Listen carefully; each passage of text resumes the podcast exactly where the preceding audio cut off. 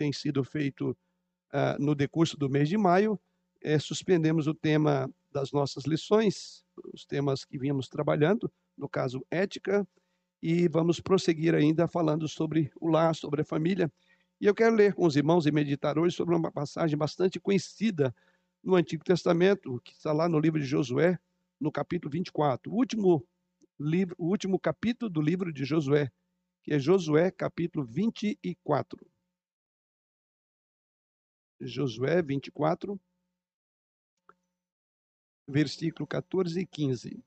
Viram vossos pais da além do Eufrates e no Egito, e servi ao. Se vos parece mal servir ao Senhor, escolhei hoje a quem sirvais, se aos deuses a quem serviram vossos pais, que estavam da além do Eufrates, ou aos deuses dos amorreus, em cuja terra habitais. Eu e a minha casa serviremos ao Senhor. Essa é uma passagem, como falei, bastante conhecida, e muitos de nós têm usado ela até mesmo como mote, né? como um norte para uh, uma vida devocional, para uma, um ambiente familiar, onde evocamos esse princípio. Eu e a minha ação que Josué faz, eu e a minha casa serviremos ao Senhor. Qual é o contexto dessa passagem, né? O contexto da passagem aqui trata-se de uma renovação da aliança, irmãos. Na verdade, esse é um padrão muito comum é, no Antigo Testamento, e esse padrão ele começa por Abraão, caminha por Isaac, Jacó, é, passa por Moisés e chega agora a Josué. Né? Deus sempre é, o preceito, a, a, o mandamento, a ordenança com relação à aliança precisava ser preservada, lembrada e reafirmada. Então, nós estamos aqui num momento, como outros que já se passaram, onde a, a aliança estava sendo renovada. Né? Não que Deus estivesse, não é a, a renovação da aliança de Deus para o lembrado, porque ele não sofre de amnésia, ele não tem problema da mente, mas nós temos muitos problemas, né? nós precisamos lembrar. Então, aqui, esse é o contexto que é exatamente o contexto da renovação da aliança. Josué 24, então, que é o nosso texto, ele é um texto, é um momento muito estratégico para a vida do povo de Israel, pois eles terminaram a conquista da terra prometida. Então, a gente vai pensar em toda aquela a gente imagina uma batalha de 400 anos vivendo na escravidão, depois mais 40 anos é, peregrinando, e agora eles chegam e se instalam na Terra Prometida, né? Lembra? Esse é o contexto. Pois bem, mas antes, agora, que é o nosso ponto, antes de estabelecer é, em seu território, cada um dos seus territórios designados, Josué, que é o nosso povo, o nosso texto, reúne o povo aqui em Siquém, o lugar onde Deus primeiro prometeu a terra a Canaã, a, a Abraão. Então, essa promessa de que seria aqui está lá em Gênesis 12, 6 a 7. Por isso que eu estou falando que é uma renovação. Então, isso que está acontecendo aqui é o que Deus prometera em Gênesis 12, versículos 6 e 7, e prometeu ao pai da fé, a Abraão, que é o, o, o que por onde caminha e por onde passa essa aliança. Então, é exatamente este o momento que está acontecendo. Quantas centenas de anos se esperava para aquele grande dia? Chegou o dia. E agora o que olhamos aqui é que Josué quer que eles Três coisas Josué quer que eles façam: quer que eles se lembrem, quer que eles reflitam e quer que eles se comprometam novamente. Eu estou dando uma olhada aqui para ver se os irmãos vão me seguindo, porque é, esse tópico eu vou sempre olhando aí, os irmãos vão me olhando para a gente puxando para quem está anotando, tá? Então, três coisas Josué queria. E em terceiro lugar, eles deveriam como. como eu acho que aí nós estamos já falando outra língua. Peraí. Eu estou vendo o esboço ali. É, esse aí nós vamos é de renovação. A renovação da aliança é, envolve esses três, é, esses três, é, essas três atitudes. Lembre, reflita e comprometa-se, tá? Eu creio que se não tiver aí, a gente pula essa, essa parte aí, tá? É, Lembrem-se, então vou agora salientar cada uma dessas coisas que está no capítulo 24. Tá? Josué chama o povo a se lembrar da fidelidade de Deus, refletindo vários eventos redentores em sua história. E aí eu estou agora destrinchando o texto. Por exemplo, você verá comigo aí que o texto destaca primeiramente o chamado de Abraão, que foi da além do Jordão, versículo 2. Agora eu estou fazendo uma síntese do versículo, fala da libertação que se deu no Egito, versículo 5. Depois fala da travessia, versículo 6. Continua falando da peregrinação durante longo tempo no deserto, versículo 7. Depois fala da conquista da terra prometida, versículo 8. Depois fala da bênção que foi dada por Balaão quando ele queria fazer o contrário, os irmãos lembram? Versículo 10. E o estabelecimento em Canaã, que é o versículo 12. Então, observe, ele lembra o seguinte: sabe aquilo que Deus prometeu a Abraão? Veja, passo a passo. Lembrem disso. Lembre como a, a, a fidelidade de Deus no seu ato redentor foi precisa. Parte da aliança é isso. Lembre o que Deus fez por você. Tá? E habitais nelas, comeis das vinhas e dos olivais que não plantaste. Resumindo, ele diz: lembra como Deus foi gracioso. Primeira coisa. Segunda coisa que eu disse é reflita, refletir. Aí. E convida a pensar cuidadosamente sobre quem são e a que que eles foram chamados. Ou seja, Deus fez tudo isso porque vocês, quem vocês são? Para que que Deus fez isso? Esse povo era exatamente aquele povo. Então ele diz: reflitam que essa graça não veio por causa de vocês. Olha, a própria ideia de graça é isso, né? Graça é o quê? favor imerecido. Então está dizendo, olha, não é por isso. Então reflitam para evitar de que eles se jactassem, é, se orgulhassem, como de fato até hoje o judeu é orgulhoso, vocês sabem disso, é o judeu não cristão, precisa fazer isso por causa de uma fraqueza da aliança de Deus. Em vez disso, ele pede essa reflexão para fortalecer o compromisso do povo. Então, quando eu sou lembrado de como a graça de Deus foi maravilhosa sobre mim, certamente eu, me vou, eu vou me ver refletindo devedor a ela. Eu vou dizer como eu fui grato. Certamente, quando ele diz reflitam, significa que eles pensaram 400 anos, depois mais 40 anos, e o que, que caracterizou a vida de todo esse povo? Quando eles caminham pelo deserto.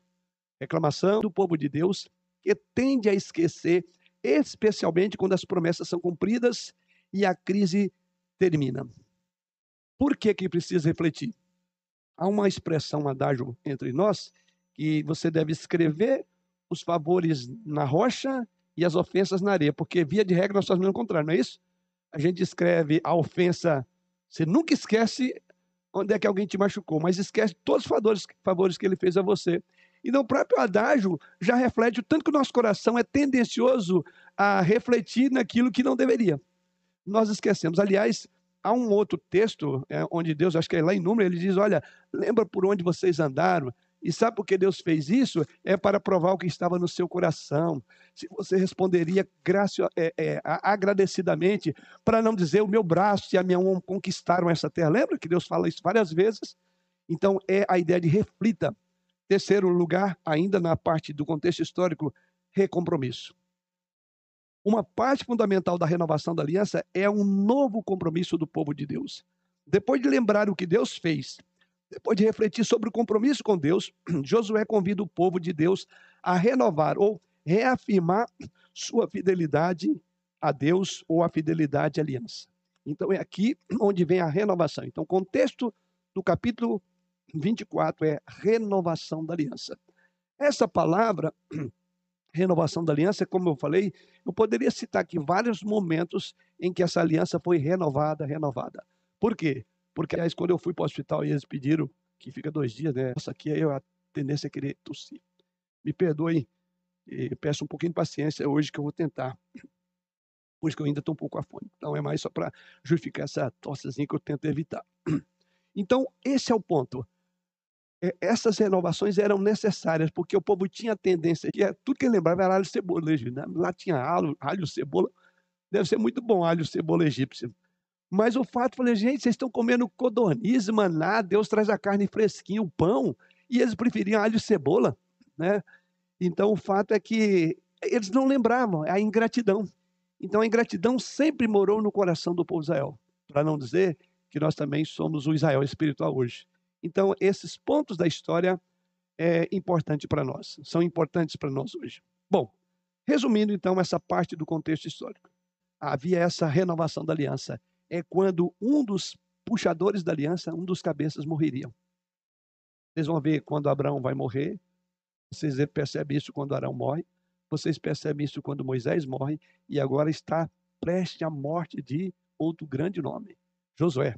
Então, era um momento crítico. Pela segunda vez, um grande líder de Israel estava prestes a passar do seu meio. Alguns anos antes, Moisés, em seus últimos dias, reuniu o povo de Deus para exortá-lo antes de partir daí ia passar.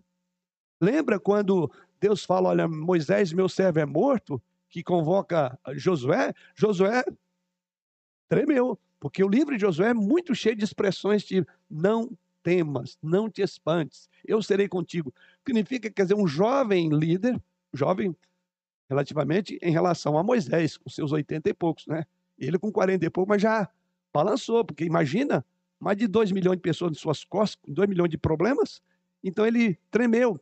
Pois bem, mais esse nome agora vai se. E esse vai ser. É, convoca o povo para uma palavra de exortação. Daí a renovação da aliança. O capítulo 24 é a renovação da aliança. Eu diria que se nós pudéssemos dar, a gente chama de encruzilhada, né? É, ah, bifurcação. Né? encruzilhada tem, serve para outras coisas. É. Encruzilhada é o quê? São quatro, né? Eu estava pensando encruzilhada. E se Josué estivesse aqui hoje, ele poderia nos desafiar a fazer a mesma escolha.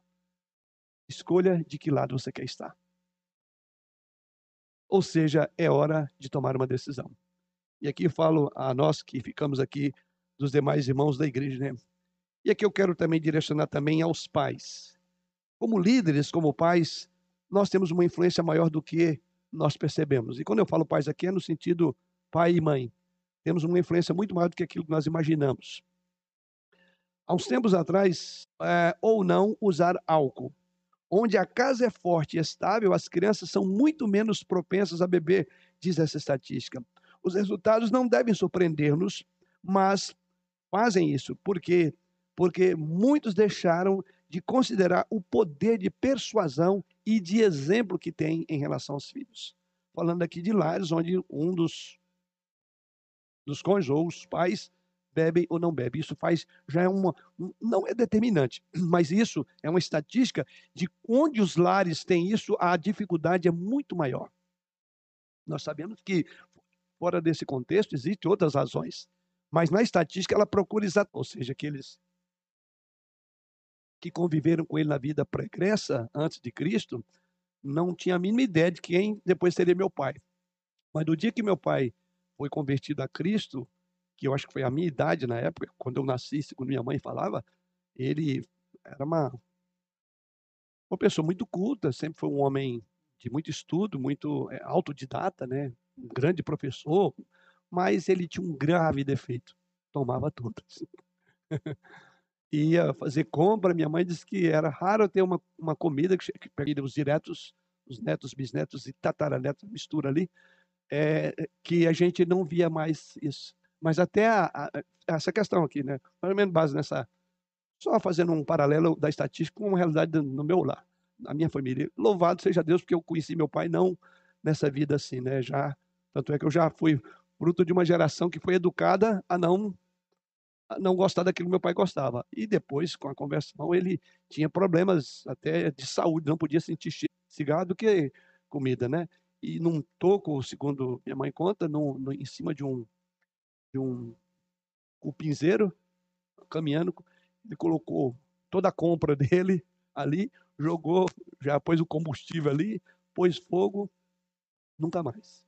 Mas isso mostra a, a questão da influência, né? Josué certamente entendia o poder dos pais. E é aqui que ele chama a atenção para esse ver fiel a Deus. E nessas suas palavras de despedida, ele faz, agora sim, aquilo que vocês colocaram aí, é, nas palavras de despedida, aquelas letrinhas A, B e C.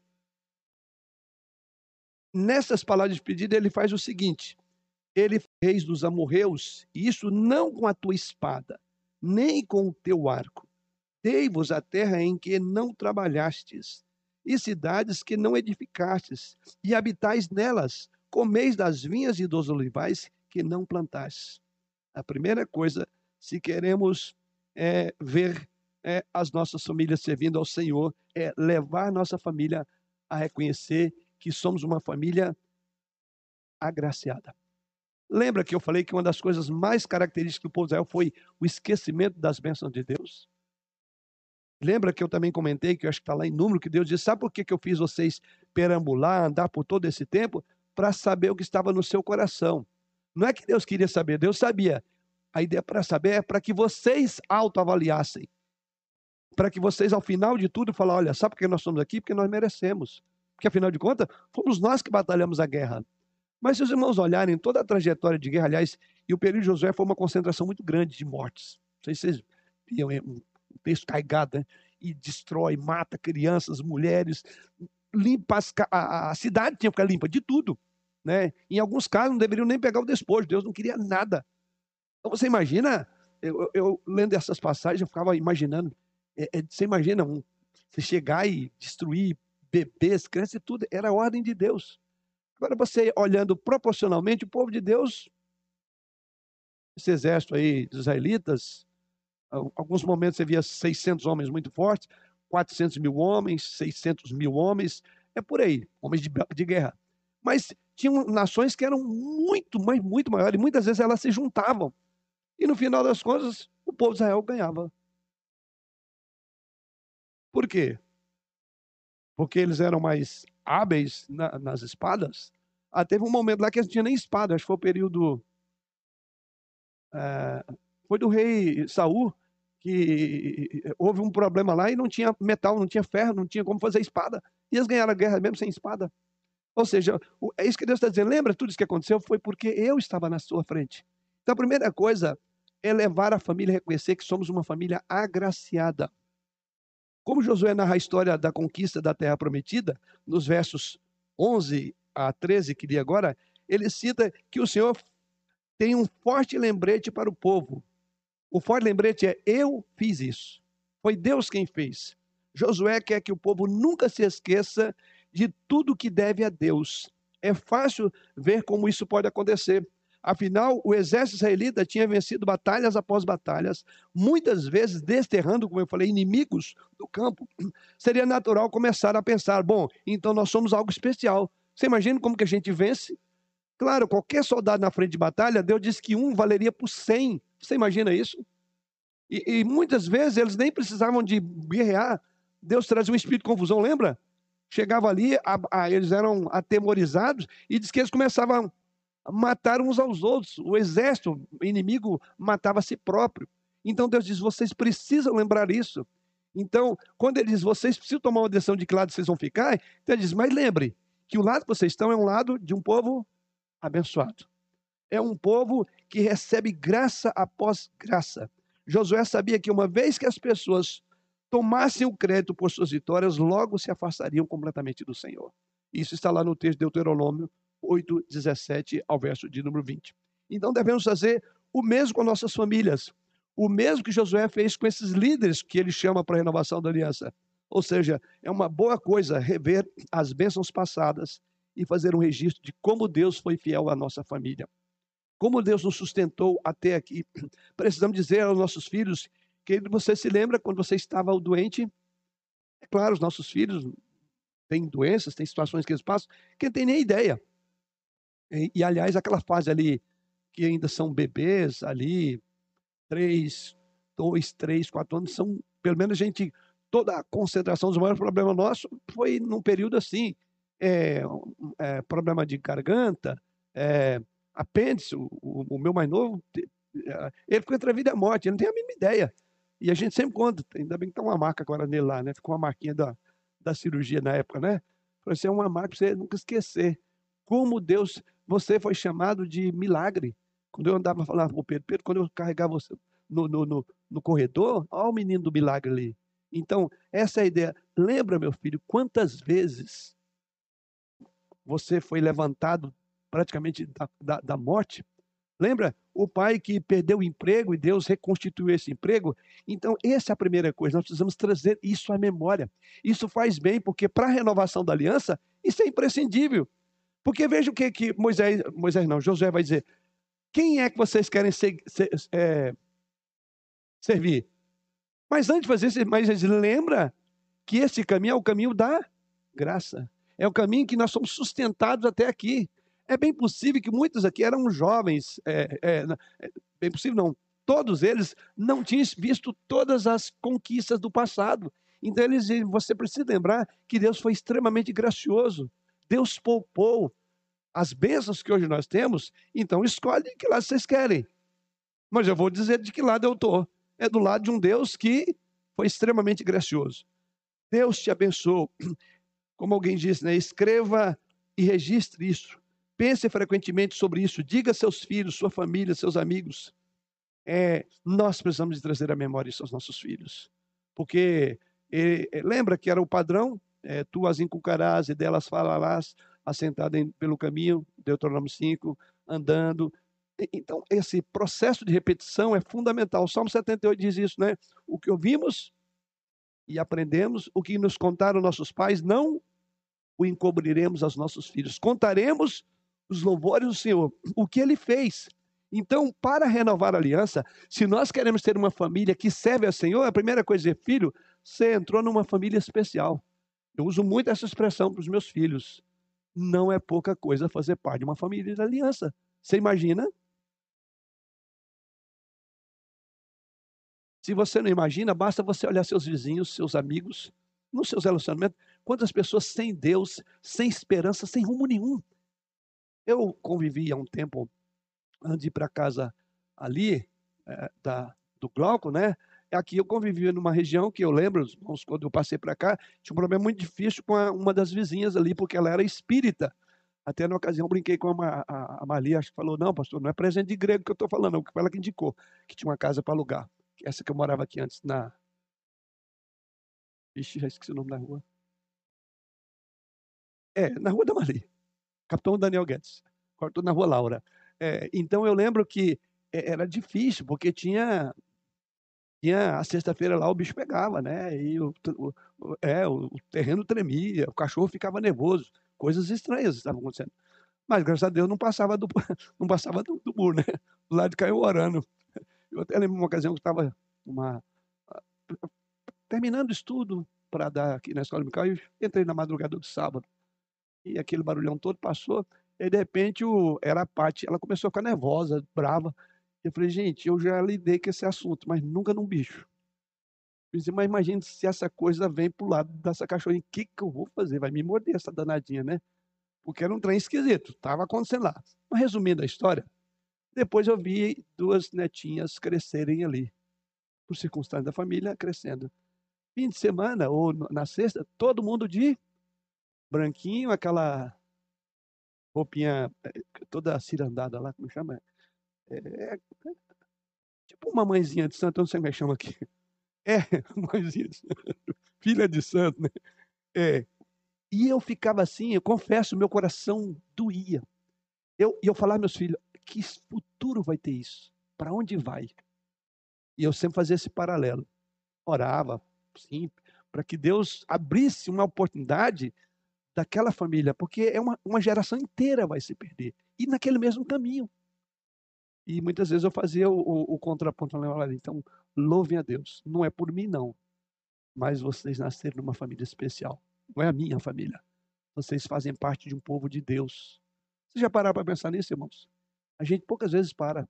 A gente reclama, fala das pessoas, vê o horrores, mas esperança tem essas pessoas? Quem são elas? Daí a nosso trabalho esse ano no mundo.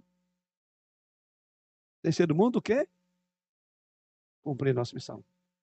Tanto que isso deve mexer com a gente. Muitos não são filhos da muitos não fazem parte. Nós não sabemos se eles são ou não. Mas essa é uma das coisas que nós temos que chegar aos nossos, chegarmos aos nossos filhos e dizer: eu e a minha casa servimos o Senhor porque nós somos filhos da aliança. É um privilégio inaudito. Deus nos separou desses bilhões de seres humanos. Você faz parte de um projeto especial de Deus. Isso então dignifica o coração da família mas ao mesmo tempo coloca no nível de uma responsabilidade altíssima, que nós vamos ver daqui a pouco. Por isso que ele sabe, Deus nos chamou, mas vocês têm que fazer uma escolha. Então, filhos da aliança têm que ser confrontados o tempo todo. Que escolhas você está fazendo? Você olha como filhos da aliança, filhos da aliança não são iguais aos outros. São diferentes. Os filhos de Deus são diferentes. Eles pensam nas coisas de cima, não nas que são da terra. Porque morreram e a sua vida está oculta. Então você está vendo os desdobramentos de que é ser filho da aliança? Mas a primeira coisa é isso que é dito no texto, né? É, é, você precisa de lembrar que nós, você precisa fazer os seus filhos pensarem que eles são especiais, não pelo que são, mas porque Deus os tornou assim. E eles não são iguais aos outros. Então, duas coisas que a gente tem que trabalhar. O perigo do orgulho espiritual, que foi o que aconteceu com esse povo, e o orgulho espiritual de Deus vai lá e puxa o tapete, é o primeiro ponto, né, de orgulhar-se de, de, de, ser o que é. E o outro é o desdém, o descaso de ser um filho da aliança e achar que você pode escolher outra coisa. Daqui a pouco não chega na palavra escolhei, pois, a quem se vais. Tá. Finalmente, construímos famílias baseadas na graça, sendo rápidos também em perdoar e lentos para nos ofendermos. O amor, diz a Bíblia, cobre multidão do, do pecado. Sendo filhos da aliança, reconhecendo a graça, outra maneira de construir uma família baseada na graça é praticar a doação generosa. Quando damos liberalmente, ensinamos nossos filhos a fazer o mesmo. Ou seja, eles aprendem que nós damos porque nós recebemos. Então a generosidade é ser uma característica nossa. Porque tudo que somos e temos é fruto da graça. Então por isso que bolsos que tem jararaca, vamos usar essa expressão, quando você vai pôr a mão, mas tem um monte de cobra querendo morder, tem alguma coisa errada com o seu cristianismo. Tem alguma coisa errada. Você não entendeu. Tudo é pela graça. De graça recebei, de graça dai. Jesus Cristo, no outro contexto, diz, né? Mais bem-aventurado é dar do que receber. Generosidade em doar. Marca da aliança. Por saber que nada temos esse povo, ficou rico da noite para o dia, com nada que eles. Lembra que Deus falou? Vocês vão entrar numa terra prontinha, vocês vão comer do que vocês não plantaram, vocês vão herdar uma terra que vocês não compraram de graça. Então, por isso que a ideia de, de, de reverberar isso nas relações é perdoar. O perdão deve ser outra característica, porque nós somos perdoados. Então, não devemos ter dificuldade em perdoar os outros. Então, veja que reconhecer a graça de Deus é um, um modus operandi também de viver. Então, é sermos graciosos com os necessitados, liberais no dar. Esse é um princípio. Aliás, aqui na igreja a gente tem esse princípio, vamos saber disso. Líderes, né? Uma das coisas que pode é, é, é, obstacular um líder ser ordenado, os irmãos sabem o que é na igreja? É se ele é um trabalhador é, enfim, tem ganhos, né? E não dizima. Não pode ser líder da igreja. É um contrassenso. Primeiro, vai administrar um dinheiro dos outros? Não. E o dele? E segundo, que modelo ele está sendo dado? Segundo, que visão ele tem de aliança, de doação? Vocês sabiam, mas esse é um princípio. O conselho ele pode barrar. Um líder que não dizima, claro, eu quero dizer aqui, né? Um líder que trabalha, mas não dizima tem alguma coisa errada, ele tem que rever a teologia dele. Não é isso? Esse é um princípio. Nós temos como conselho da igreja, presbítero, diácono. Tanto é que é uma parte que cabe a mim, inclusive, olhar. De vez em quando eu peço o diácono Henry ali, né, que é o tesoureiro, falar. É uma questão, eu sei, muito difícil, mas já tive a oportunidade de conversar com vários líderes. Olha, irmão, o que está acontecendo? Vamos. Se você está com dificuldade, a gente vai te ajudar. Aí, não, não precisa de ajudar, não. Então, Parece que sim, porque não está tá entrando recurso, está precisando de uma, uma cesta básica, a gente manda, não é? Não é problema, não é, não é erro. Não é. Agora, é um pecado contra a visão da liberalidade, porque somos um povo da graça. Segunda coisa, segunda decisão. Não só ensinarmos a nossa família a reconhecer que tudo que temos e somos é graça de Deus. Em segundo lugar, veja o versículo 14, versículo a parte A dele quando ele diz aí, agora, pois, temei ao Senhor. A segunda decisão para que nós e a nossa casa sirvamos ao Senhor é esta: é adorar a Deus. Gratidão no coração e lábios que confessam o nome do Senhor. Adoração.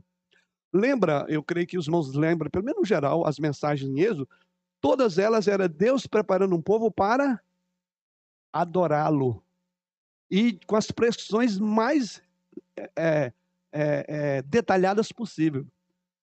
Lembra como é que Deus mandou Moisés chegar a Faraó? Diga, eu quero que você liberte meu povo para o quê? Para ir me adorar. Finalidade, lembra, nós somos um povo chamado, alcançado pela graça, cujo propósito não somos nós, mas é adorar. Somos chamados para adorar. E é isso que está aqui. Veja bem, agora, pois, temei ao Senhor. Quando pensamos sobre o temor do Senhor, muitas pessoas têm a ideia de é, se escolher com terror, ou seja, o conceito bíblico é muito mais amplo do que isso. Temer ao Senhor significa ter um respeito tão profundo por Deus que, com esse respeito, nós temos o nosso prazer, o nosso desejo, o nosso deleite é agradá-lo em tudo que fazemos. Um escritor, uma vez, fez a seguinte referência, dizendo: devoção interior é aquilo que nos leva a honrar a Deus. É uma devoção interior, ou seja, é, um, é uma motivação interna que me leva a adorar a Deus. Como compartilhamos essa, como diz esse, esse autor, como então vamos compartilhar essa devoção interior em nossas famílias? Essencialmente, eu acredito que o que os puritanos costumavam chamar de religião familiar.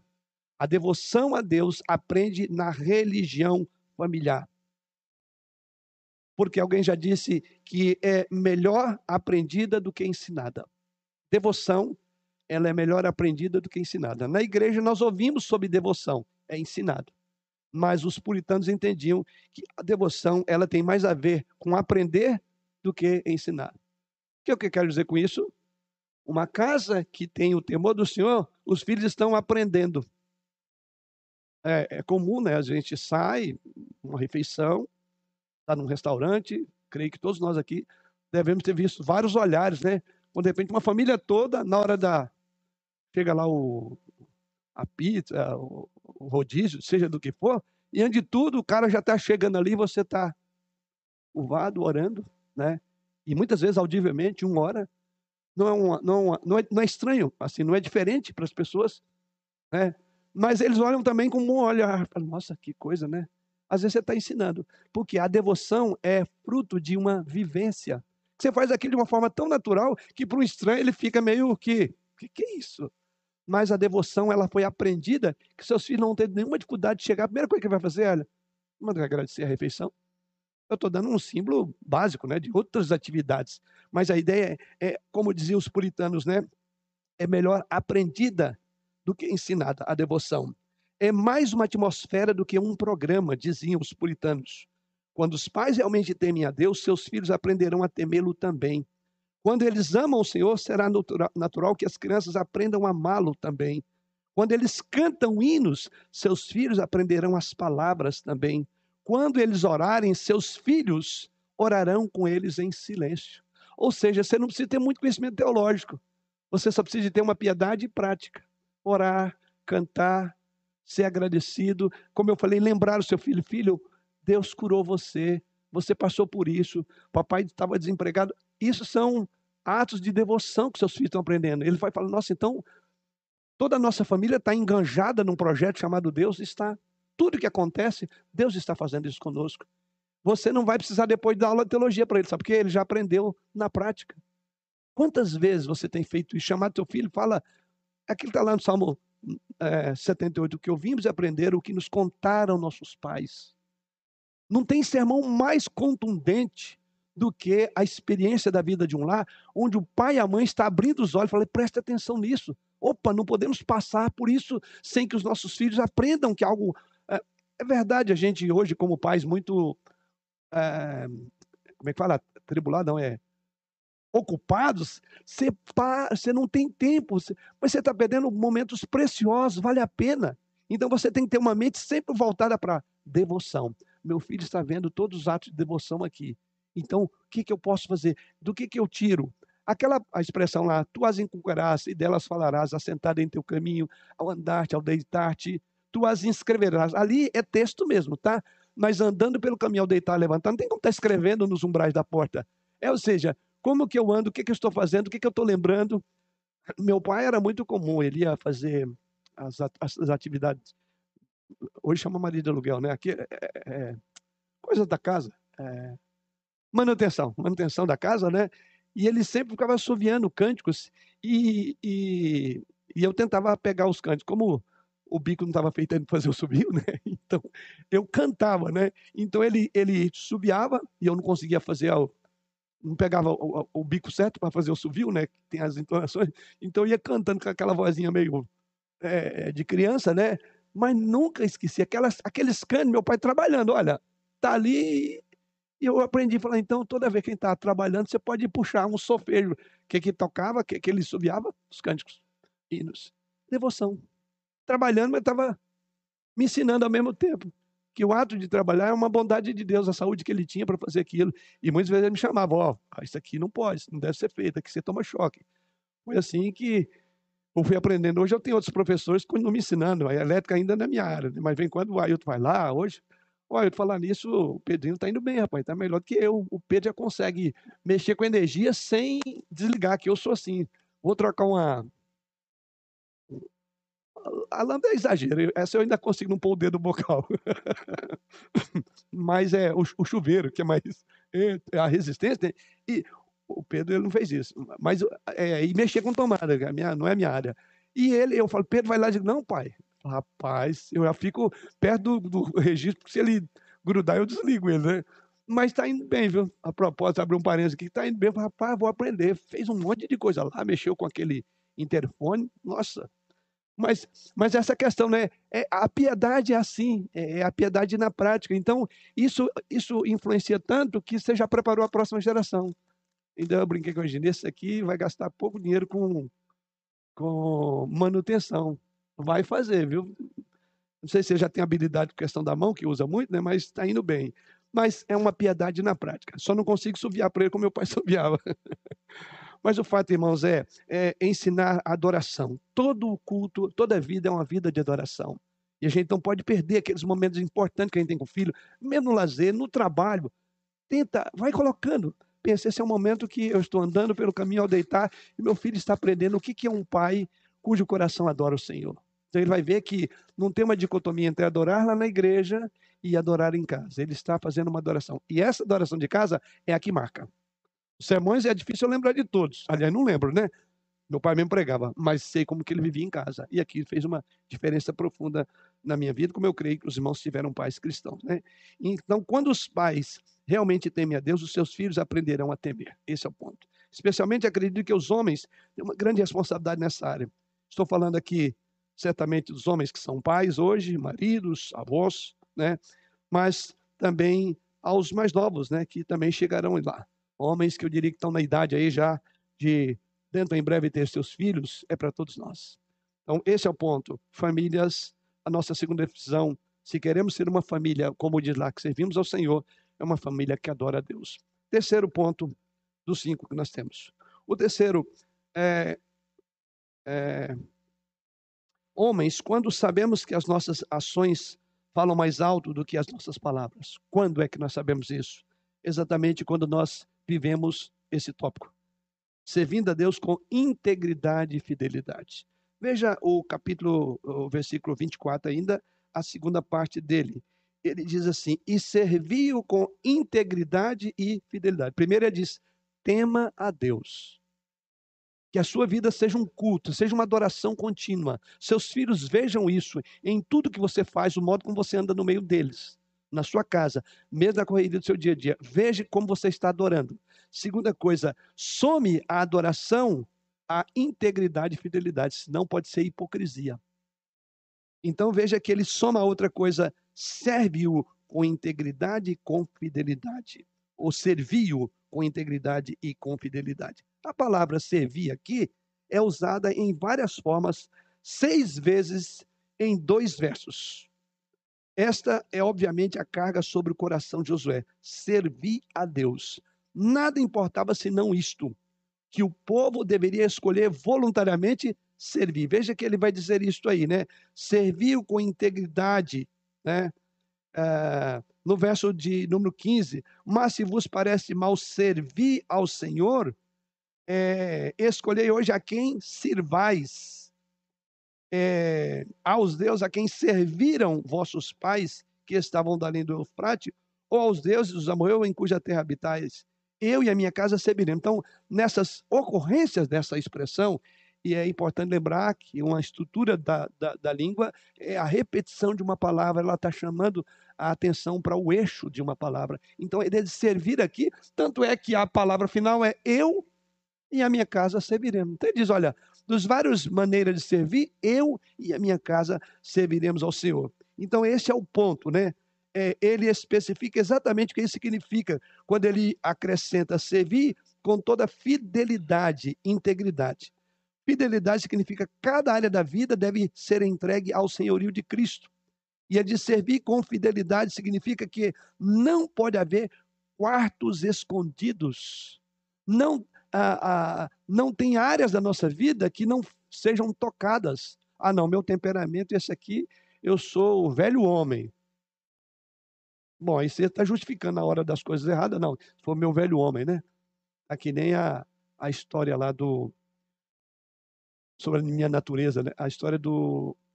É, o, o escorpião e o sapo. O, o escorpião pediu, queria pegar uma carona na, nas costas do sapo para passar um, um, um, rio, né? E aí o sapo olhou para falou, não, Nanina, não, você nas minhas costas, né? Isso aí não dá não. Não, mas que, que é isso? Fica tranquilo. Deixa comigo que... É. E aí já no meio da trajetória lá, quase chegando, o escorpião pá, deu uma, uma beliscada, né? Ele falou assim, mas eu só olhou para ele e assim, desculpe, minha, como é que é? Minha natureza. Então é isso, né? Então, você não pode ser escorpião nas costas de um sapo, né? Você, de fato, tem que ser uma pessoa fiel, íntegra, né? sem falsidade. Você não pode justificar suas falhas e dizer, não, mas é a minha natureza. Nossa natureza foi transformada. Então, a ideia é, com toda fidelidade, significa que não existe áreas reservadas para nós mesmos. Em particular, significa deixar de lado os falsos deuses adorados pelos pagãos. Matthew Henry, que é um comentarista, ele o chama de divindades imundas, os deuses pagãos, divindades imundas, diz ele, porque elas não têm poder para salvar, apenas poder para corromper. Então ele diz: você não vai servir a esses deuses. Eu creio que a conversão genuína de um homem, quando vem a Cristo, faz com que ele se livre dos deuses além do Eufrates. Não é isso que ele diz? Vocês querem servir os deuses da além do Eufrates? Então, uma conversão genuína é, nos fala de que lado do rio nós estamos. Da além do rio ou da quem? Vocês querem ficar do lado de lá? Eu e a minha casa, ou seja, servir com integridade e fidelidade marcas importantes se você quer uma casa que sirva ao Senhor. Então, seu filho tem que ver a sua devoção e tem que ver que na sua devoção há integridade e fidelidade. Você não pode dirigir um culto doméstico falando de valores, padrões e comportamentos, onde o seu filho vai ouvir, e ao mesmo tempo é, viver uma vida é, diferente. Por quê? O que vai falar mais alto para o ouvido do seu filho? Não é aquela devocional que você preparou, mas é o modo que você está vivendo. Então ele começa a ver uma dicotomia. Isso tem a ver com aquilo que Paulo diz lá em, é, é, em Efésios, capítulo 6.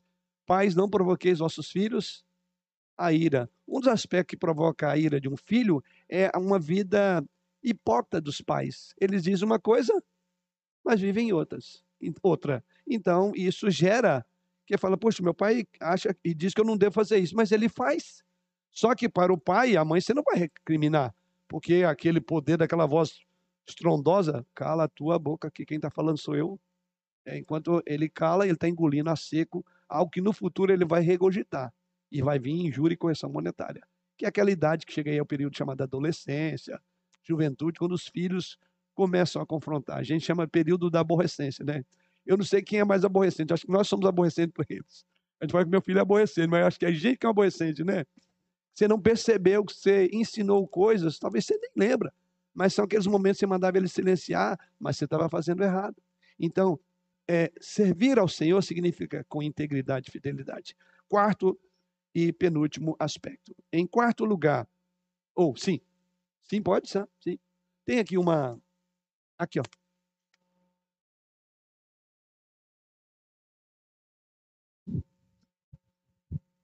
é que eu acho interessante colocar uma situação mais atual em relação a essa questão de adorar outros deuses, né?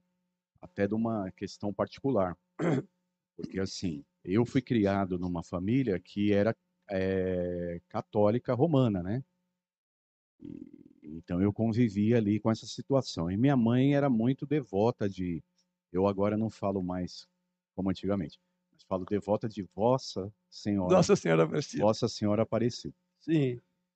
Então ela era muito devota. E eu, por consequente, é, de estar tá acompanhando ela, eu também gostava. Sim. Né? Sim. Tanto que eu achava que em determinadas vezes era ela que estava me protegendo e todas as situações. Mas uhum. após a minha conversão, isso passou a, me ser um negócio assim muito estranho. Uhum. E que me causa até às vezes ira. E aí eu preciso até me conter, né? Não fazer que nem aquele pastor lá que chutou a santa, né? mas se conter para a questão do respeito, mas é uma coisa que me incomoda, uhum. que é uma coisa que já não entra mais na minha cabeça. Uhum. Aquilo para mim totalmente errado.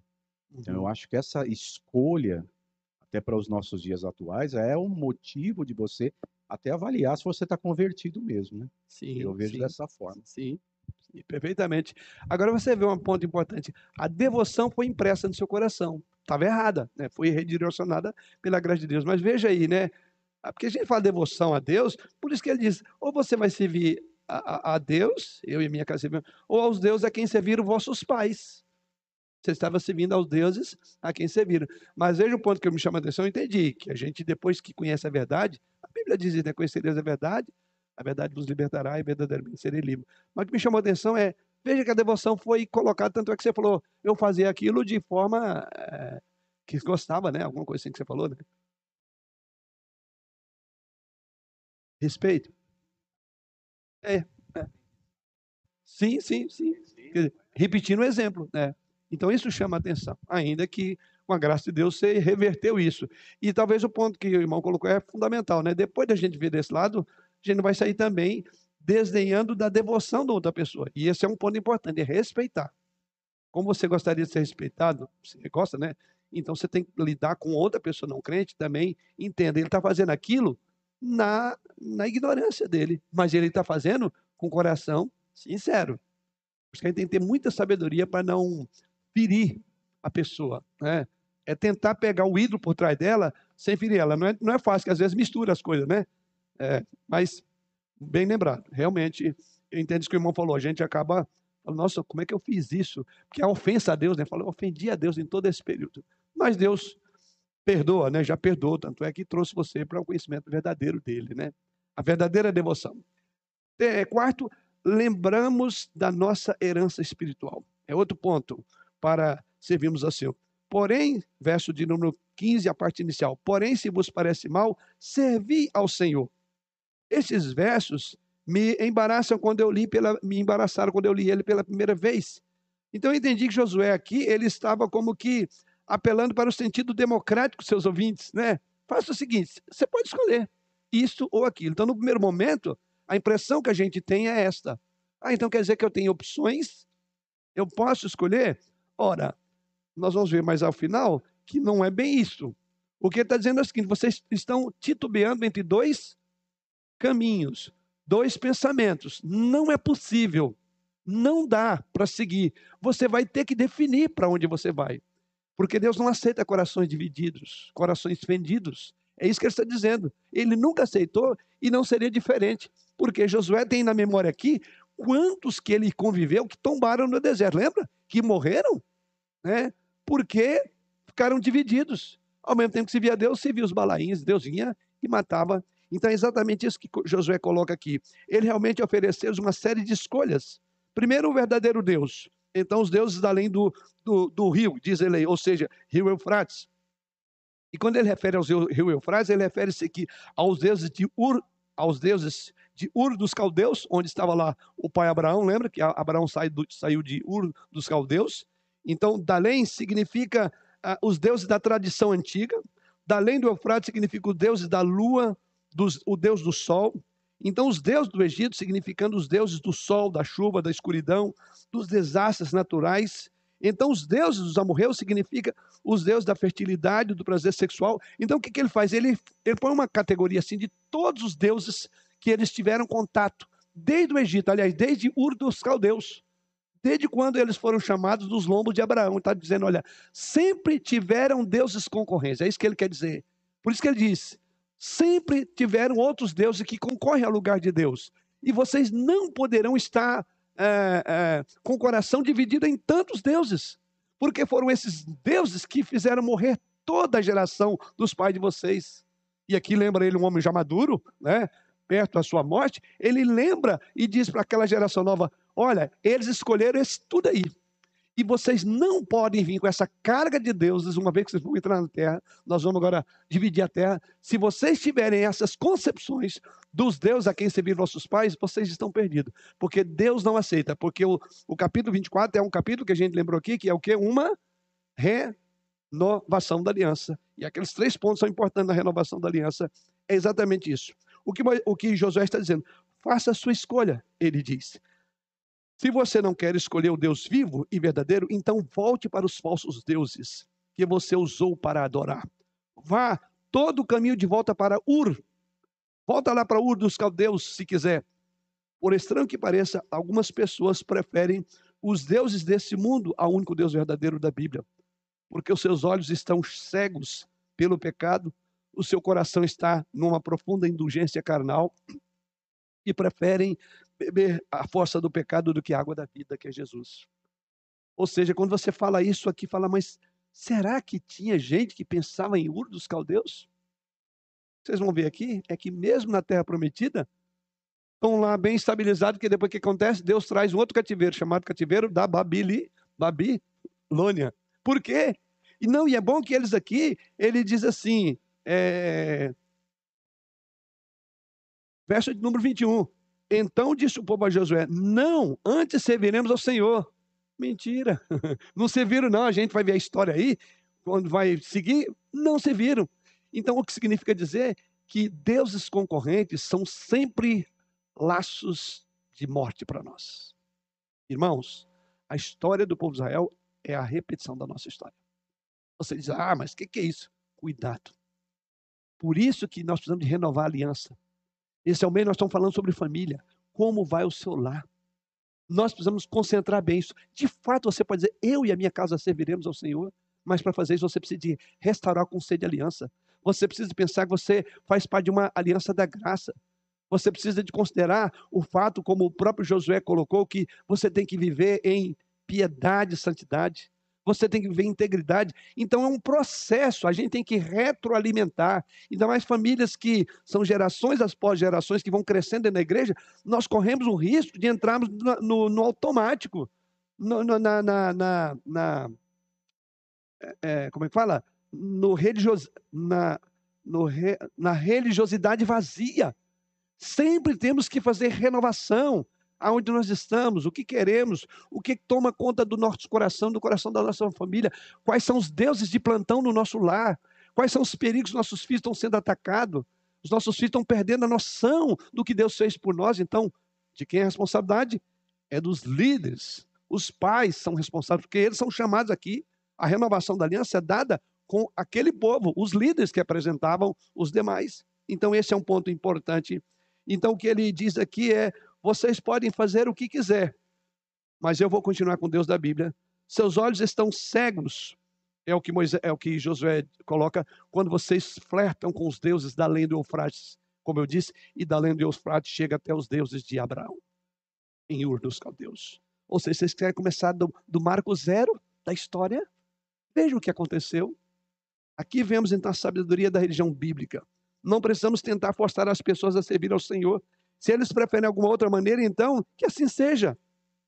É quase sempre um erro é, aglutinar pessoas é, perto quando tentamos conquistá-la para Cristo. Um homem convencido contra a sua vontade é a mesma é da mesma opinião ainda, ou seja, ele foi convencido, mas é contra a vontade. E aqui eu quero entrar num particular bem é, é, delicado. Você pode, você não consegue impor a religião ao seu filho. Você não consegue ditar as normas para o seu filho. Se aquelas normas não forem colocadas pela graça soberana de Deus, é por isso que nós temos filhos. Aliás, se você olhar, tem filhos que seguem o caminho do Senhor e tem outros que não. Você vai ver pais extremamente piedosos, os filhos. Eli, um sacerdote. Ofini e Finéias. Eram Coisas absurdas. Foi educado. É, Caim e Abel, Caim de um lado, Abel. Agora, os filhos de Samuel, do próprio filho de Samuel. Então você vai ver. Agora, o que mais importa é nós temos que ter uma consciência. Então, por isso que Moisés, por isso que José está dizendo, não, não vou impor. Agora você não pode ficar em, com o pé em dois barcos. Isso não. Ele disse, eu não admito. É, não temos nada a temer, tudo a ganhar com a apresentação das opções, dando às pessoas o direito de fazer a sua própria escolha. Mais uma vez, escolha nesse contexto. E último tópico: escolhermos diariamente servir ao Senhor. Veja o versículo 15, a parte final. Eu e a minha casa serviremos ao Senhor. Essa é uma das declarações mais famosas do Antigo Testamento, e com razão, porque expressa o coração de um grande líder espiritual no final da sua vida. Nessas palavras, eu e a minha casa serviremos ao Senhor, nós encontramos a vontade de Deus expressa e declarada aqui.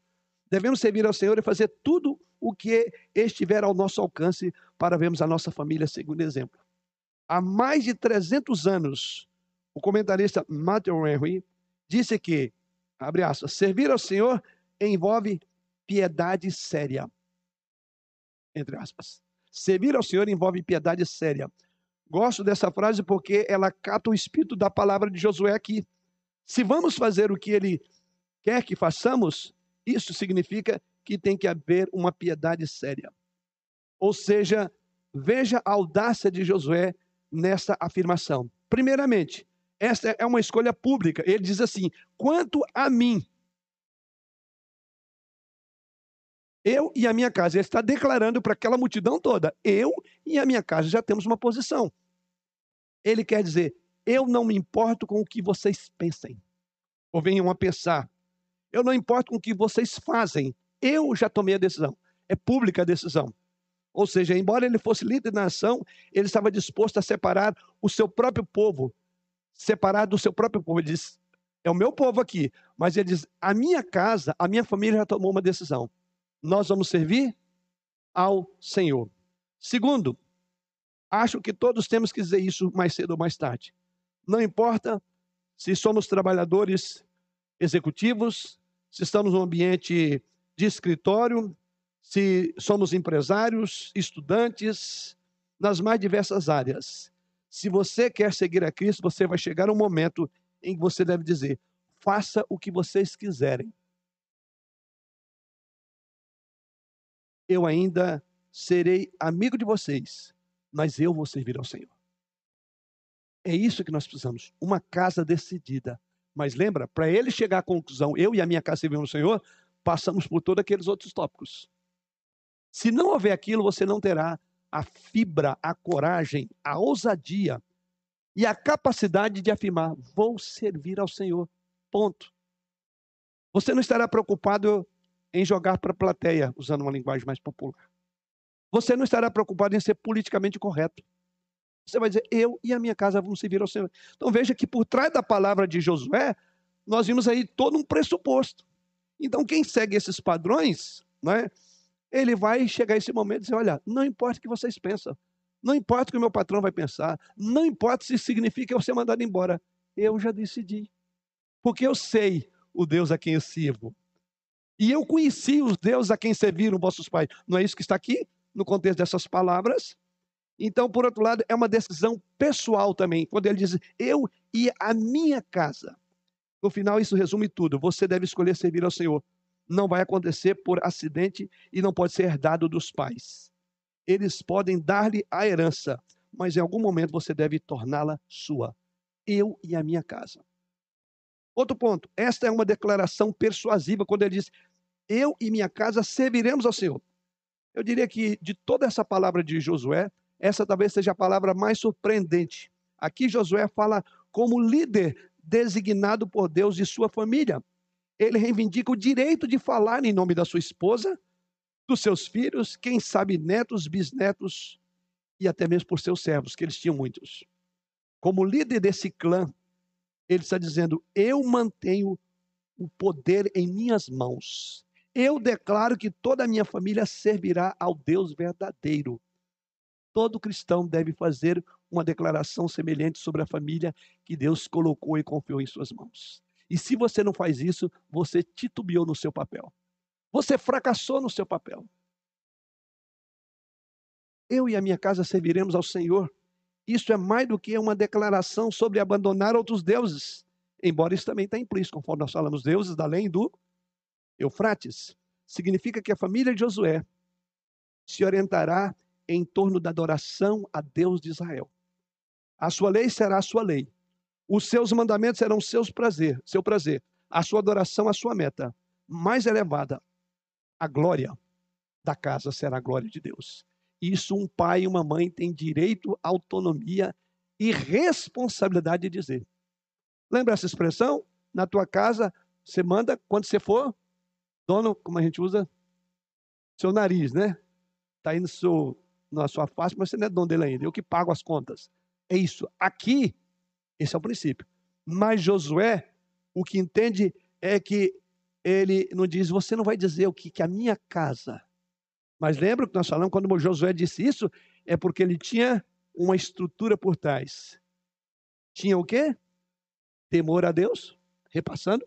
Tinha o quê? Integridade, fidelidade. Em outras palavras, quando ele dizia, vai servir ao Senhor aqui, eu e a minha família, minha esposa, é porque a família, a esposa de Josué, via que tinha um homem que adorava, que servia que era íntegro e fiel. Talvez você fale, eu tenho dificuldade de dizer na minha casa que a última palavra religiosa é minha. Sabe por quê? Talvez você tenha falhado em alguma dessas áreas que nós trabalhamos. Aí você fica com dificuldade. Você, você vai levantar a voz, mas fica meio gaguejando, porque você não está seguro. Quem não vive integridade, quem não pratica justiça, quem não serve com fidelidade, um lar onde não se vê temor do Senhor, realmente é na base da bronca. Aí na base do debate. Sabe por quê? Como alguém já disse, né? não precisa levantar a voz. Melhore seus argumentos. Se muitos pais levantam as vozes, é porque já perderam o argumento. E sabe onde você perde o argumento? No campo da piedade, no campo da integridade, no campo da fidelidade. E isso está aqui. É muito importante. Quando ele diz eu e a minha casa, o pressuposto. Leia o livro de Josué. Para quem está chegando agora, pegou só o fim. Leia você vai entender porque ele disse eu e a minha casa. Ele disse isso com categoria e foi até o fim. Realmente ele falava em nome da esposa, dos filhos. Não foi uma imposição, porque a casa foi pastoreada por Josué. Pastoreou uma nação, mas não deixou de cuidar do seu lar, da sua família. E pôde fazer esse, esse, com, com, esse convite.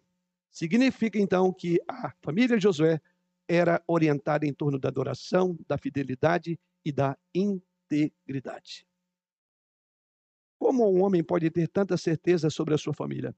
Eu acho que Josué poderia falar assim porque ele tinha ensinado por muitos anos.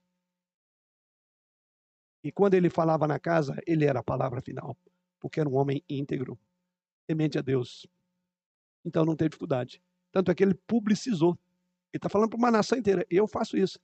Que varia que alguém poderia, depois do discurso, falar assim: peraí, lá na sua casa é assim mesmo? Seu pai Josué disse que lá vocês servem. Podia confirmar, ele estava falando em público, ele, ele chamou a atenção. Eu, a minha casa é assim que funciona. Irmãos, embora seja, esteja pregando sobre famílias, é, na realidade, nós estamos falando também com indivíduos. Essa mensagem se aplica a todos nós.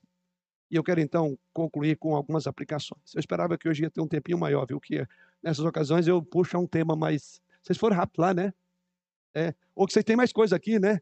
O duro é isso. Nesses dias é cada um concorrendo com a agenda do outro. Mas eu já vou fazer as aplicações finais aqui. Quatro aplicações. Primeiro, algumas implicações podemos tirar dessa mensagem. Primeiro, cada um de nós deve pessoalmente decidir servir ao Senhor. Eu não posso escolher para você nem por mim. Precisamos de uma geração de Josués que faça essa escolha por si mesmos. Pergunta é: você se encontra como Josué, sua casa? Ou uma Josué? Com seu marido? Você vive em temor, integridade e fidelidade no seu lar? E assim é, junte-se aos Josués dessa manhã e diga assim: eu e a minha casa, eu, meu marido, eu, minha esposa e meus filhos servimos ao Senhor. Segunda aplicação do que aprendemos. Em segundo lugar, os pais têm uma obrigação especial de dar o exemplo certo nessa área. Dificilmente podemos esperar que nossos filhos sirvam a Cristo quando assumimos nossas obrigações de forma leviana na vida cristã. nos dedicamos, não queremos perder o tempo dos nossos filhos na formação acadêmica, na, na amamentação, na roupinha, no sapato. Mas temos fracassado numa área que não tem volta a alma dessas crianças. Jesus Cristo diz nas Escrituras: crescia em sabedoria, estatura e graça diante de Deus e dos homens. De que adianta o homem ganhar o mundo e perder a sua alma? De que adianta termos filhos muito bem formados, ganhando bem, casados, e no fim eles vão sofrer as agrúrias do inferno? Perdemos tudo. Pais têm uma obrigação especial. Você pode falhar em tudo, você pode não dar melhor roupa, o melhor sapato, a melhor educação. Você pode fracassar em toda a área. Mas essa aqui, meu irmão e minha irmã, queridos pais, se você errou nessa área, você perdeu tudo. Perdeu tudo. Terceiro lugar, os pais têm a maior obrigação nisso. Muitas vezes as pessoas me dizem é, que, ah, pastor, os meus filhos lembram muito de mim. É, me lembra muito de mim. Então depende de como é que lembra de você, né? Se lembra você pelo aquele lado mais estranho, mais sombrio, né? Ele é o pior. Às vezes você já olhou para o seu filho e falou, nossa, o pior de mim ele derredou. Tudo que eu queria que ele aprendesse, acho que não pegou. Ou pior, quando você joga, não, isso é ruim porque é da esposa. Não, foi dele. Enfim, a gente quer saber de onde vem essa, essa, essa, esse DNA. Vem dos dois, porque os dois são pecadores. Mas, por outro lado, é bom quando você fala, nossa, eu acho bonito o seu exemplo, parece com os seus pais. Aí você enche o peito, né? Quarto, é, se é verdade. É... Quarto, precisamos fazer uma escolha. Josué deixou claro que o povo de Israel havia tomado a decisão de servir ao Senhor, Deus de Israel. O que significa que a neutralidade não é opção para nenhuma família nossa. Não tem como haver neutralidade. Lembra quando eu falei quando ele disse servir? Que não era assim. Você pode escolher, porque ele está dizendo o seguinte: a escolha já foi feita. Ou você serve ao Senhor, ou você está servindo aos deuses a quem serviram os nossos pais. Podemos escolher servir a Deus ou podemos tornar-nos deuses, mas não podemos fazer as duas coisas. Podemos escolher seguir a palavra de Deus ou podemos escolher seguir as filosofias dos homens, mas não podemos fazer as duas coisas. Podemos optar por tornar-nos um desigrejado ou podemos escolher juntar-nos a uma denominação estabelecida, mas não podemos fazer as duas coisas. Podemos escolher adorar em espírito e em verdade, ou podemos escolher a adoração que nos agrada, mas não podemos fazer as duas coisas. Podemos escolher o estilo de vida da santidade, ou podemos escolher o mundo, mas não podemos fazer as duas coisas. Precisamos ver que todas as escolhas que fazemos têm consequências. Israel precisava entender que a fé contínua em Deus traria abundantes bênçãos dele. Mas a rejeição de Deus traria todas as duras consequências da punição que Deus havia já decretado. E nós vimos o final dessa história. É que o resultado foi que eles também foram destruídos, foram encaminhados para o cativeiro babilônico. A história se repete. E hajam Josués hoje, que tem a fibra e a coragem de dizer: na minha casa vivemos em piedade, em integridade, em fidelidade. E eu posso dizer: eu e a minha casa serviremos ao Senhor. Amém.